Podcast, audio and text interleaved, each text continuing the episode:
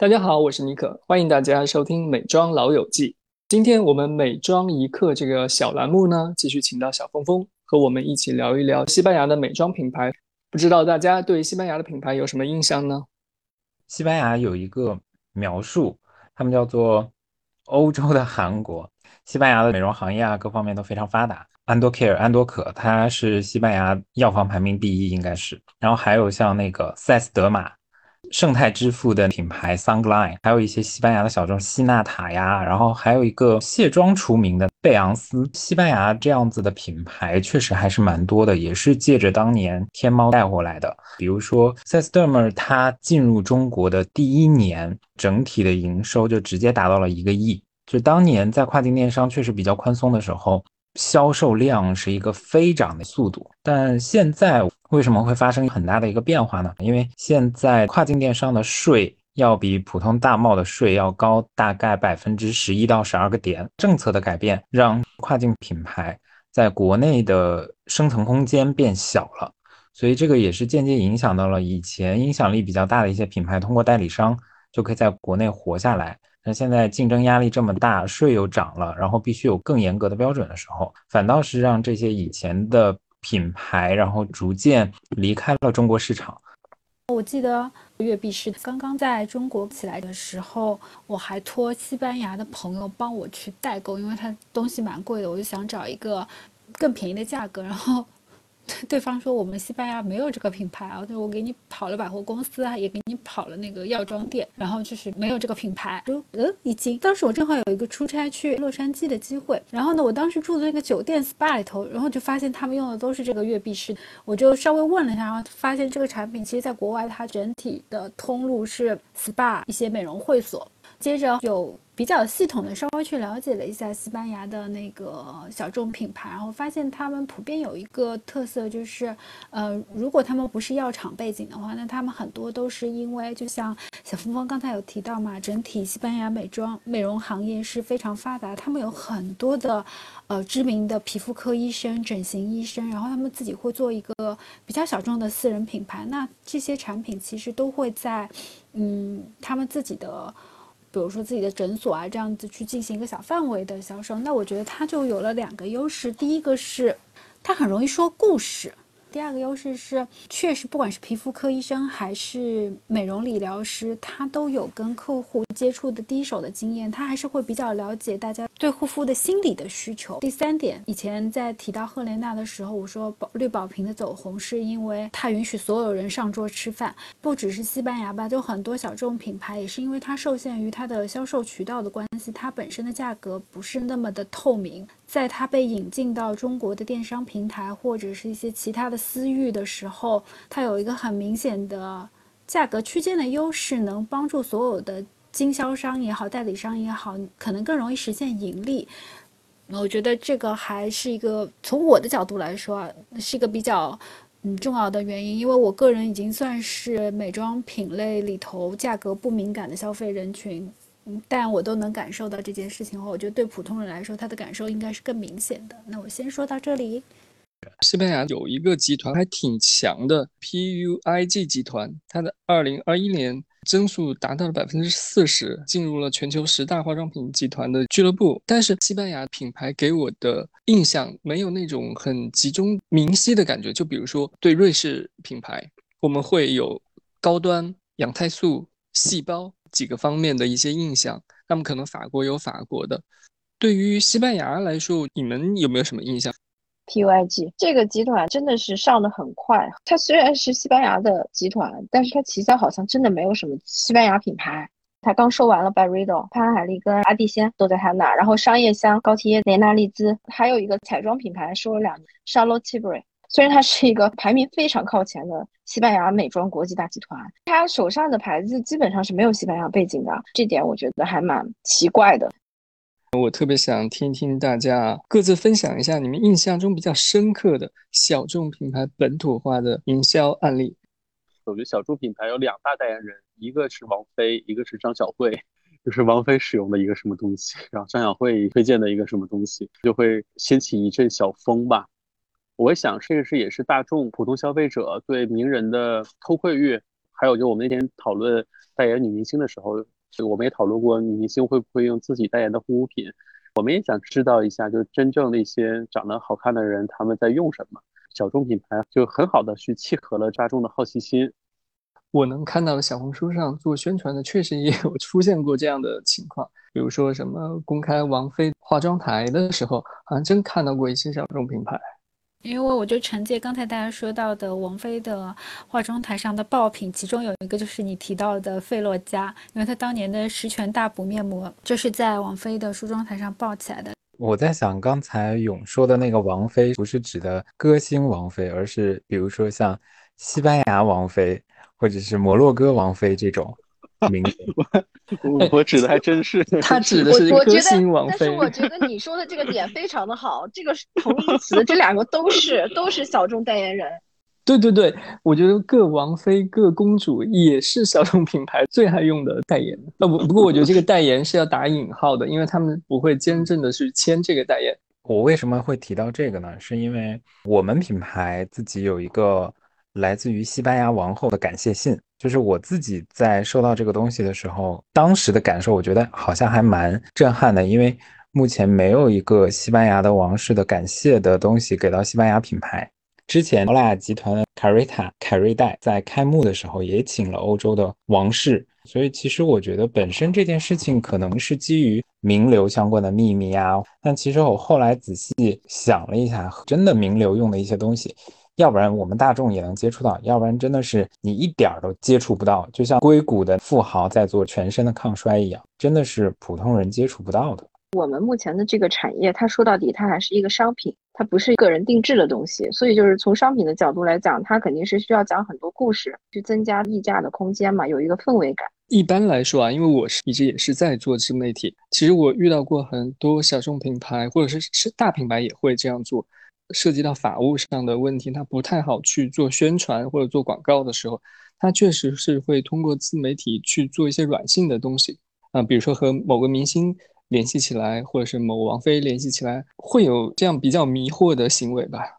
一些小众品牌对明星来说也是一件好事，有一些明星一些顶流，他会推荐一些相对小众的书，也带起了一些作家的红火，这个对明星来说也是有个加持的。就说我自己是一个有品位的人，就是我最近发现，我们品牌可能现阶段稍微有一点点声量，有一些明星直播带货的时候，就会主动来找我们说，呃，我要卖你们的品牌，然后机制要求也不是特别深，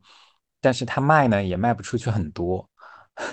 所以我就成为了一个他有品位、懂得欣赏的背书，这件事情还挺神奇的。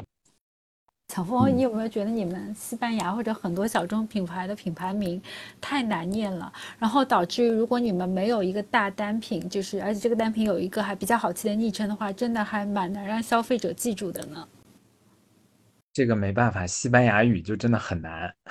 本期节目中，我感觉大家都不太敢认真的、大声的念出小峰峰做的这个品牌，生怕念错了。小峰峰，请你用标准的发音先给大家读一遍吧。这个地方我跟大家来科普一下。首先，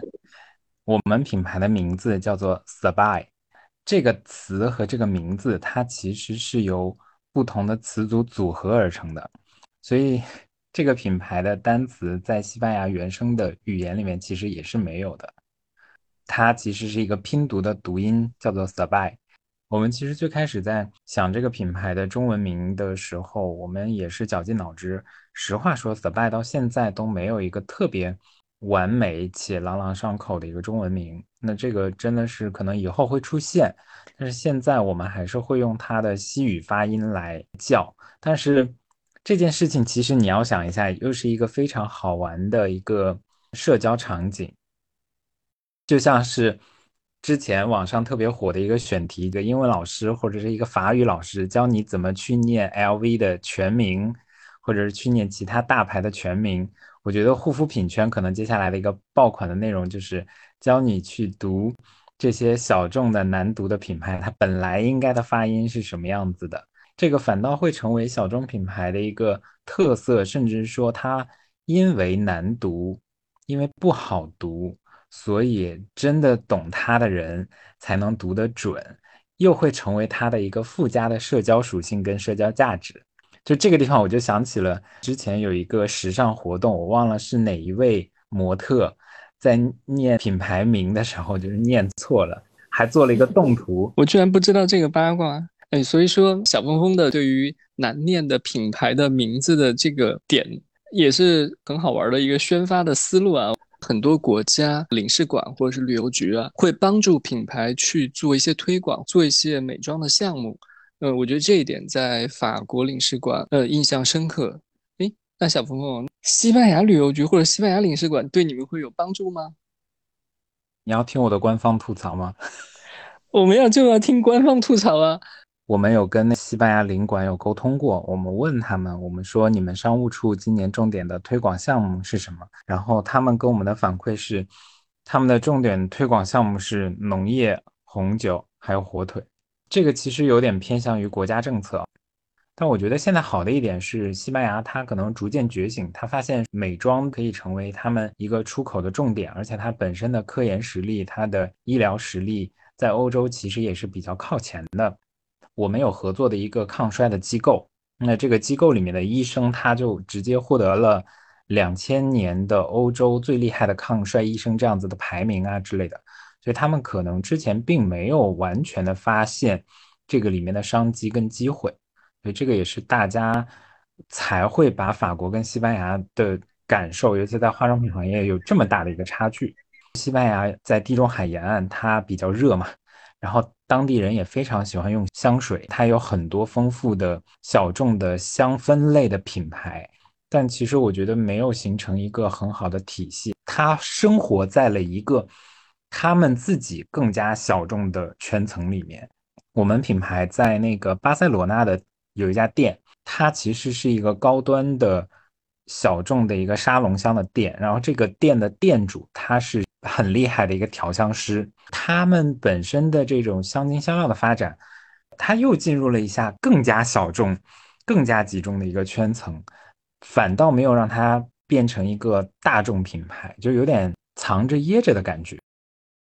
SPA 它的明星单品应该就是一个眼部精华，一个是黑洞精华，然后你为什么会选择这两个呢？一九年左右进入国内，嗯，当时的护肤品的话，发展环境对于一个小众品牌、新兴的品牌来说，更希望大众可以接受跟接纳这个品牌。所以我们为什么用眼精华呢？因为眼精华是我们所有的品线里面 相对来说比较便宜的一个单品，它大概就是在六百元左右。那其他的品线的价格要更贵，所以其实当时的一个大单品的策略就是去尝试眼部的精华。看是不是有更多的机会，因为它也是一个小众的市场，渠道里面竞争也没有那么激烈。那为什么后续又有了黑洞精华这个品作为我们日常的沟通呢？是因为黑洞精华它其实更代表了这个品牌本身的核心科技和技术，所以我们希望是我们的消费者通过眼精华感受体验到这个品牌的好了之后，可以逐渐过渡升级到强效的一支抗衰精华。所以这个是我们自己给到消费者设计的一个消费链路。我想问一下小凤凰，黑洞精华它的使用有一些搭配性的技巧吗？你会觉得对于中国消费者会是一个比较大的壁垒吗？首先，第一个，因为 Survive 它最早品牌特色是自上而下的，它是先去做基因定制的护肤，再把基因定制的一对一的护肤品里面的一些具有共性的配方拿出来。然后成为了我们的客线的产品，嗯，有点像比如说大牌的高定和成衣一样。那高定可能你没有办法在我这儿定，那我就一些成衣的选择给你，才有了黑洞精华加针剂这样子的一个想法。那这个是因为品牌本身的基因定制的背景造就了这条产品线，既是它的特色，也是它的核心科技。那从消费者的产品使用上面来讲啊。正是因为有了这个定制化的操作，让他自己的使用后的感受对肤质的改变呀什么的，他会觉得特别的明显。就是因为它是一个尽量贴近于你自己定制化的需求产生的一个护肤品，所以很多人给我的反馈是用完了之后它的功效性很强。好，那你稍微总结一下吧，西班牙品牌的一些代表性。我觉得西班牙特色之一就是它的医学背景跟医疗背景相关的品牌非常的多，包括前面火的一些安瓶类的品牌，它是用了一些医药集团的技术。西班牙的药妆也是非常丰富的，而且它是先有药再有妆的概念。还有第二个西班牙的特色，西班牙在产品开发上面走的路线更坚持一个叫做长期主义的方向。我们合作的一些医学中心，它是全身心帮你做抗衰的，你的精神、你的血液、你的医学检测，然后你要在这个中心住几天，使用什么样子的食物，离开了之后我给你配什么样子的药物。除了身体上面的抗衰，然后精神上面的抗衰，它要全链路都帮你做到。那我们的护肤品其实都是在这一整条的人体抗衰的一个链路中间的一个部分，所以我觉得这个是西班牙的高端品牌研发的方向。那还有一个就是西班牙品牌本身，它会有一些当地的艺术的一些熏陶啊，极简化的一些熏陶，所以很多西班牙的一些小众品牌，它的设计外包装的设计还是在追求个性。还有一个本身质地的特色，因为它在地中海的周围嘛，西班牙的一些品牌的质地厚重的产品相对来说可能会比较少，精华类的产品或者是核心主推产品，它其实是非常轻薄的，甚至是说它的调香，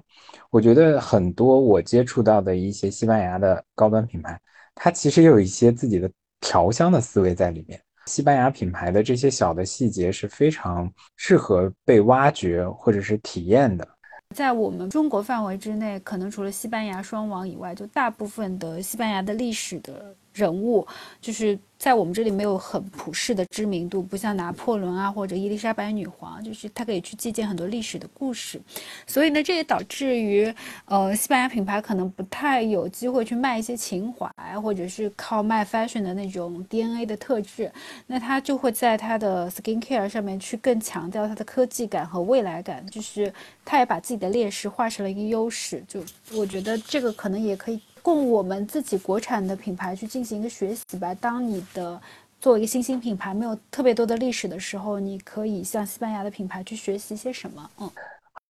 今天分享了很多西班牙品牌和它背后的一些故事。不知道我们的听众最喜欢哪个西班牙品牌，也欢迎给我们留言。再次感谢小峰峰做客。那么今天的节目就到这里，大家拜拜。